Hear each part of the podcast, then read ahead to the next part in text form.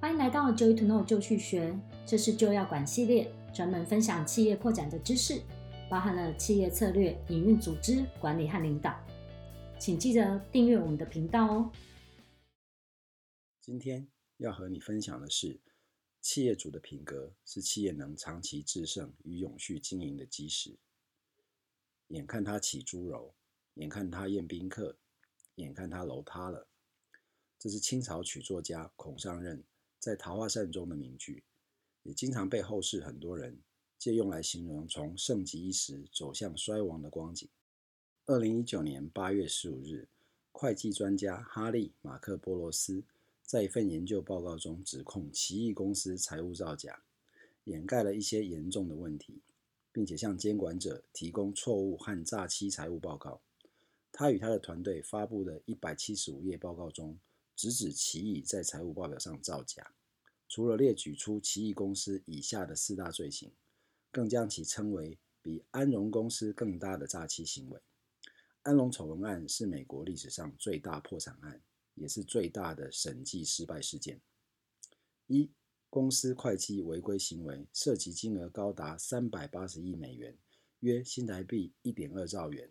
相当于当时市值的百分之五十四以上。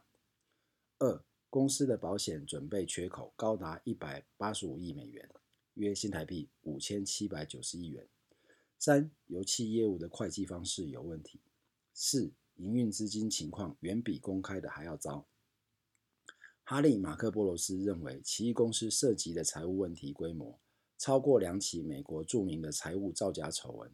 也就是美国前能源巨头安龙公司和前电信巨头世界通讯公司的总和。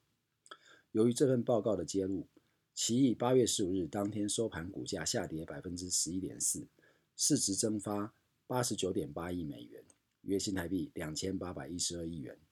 同时，也让美国司法部和美国证交会对其会计行为进行调查。GE 奇异公司这家百年企业，除了有神一般存在的创办人爱迪生，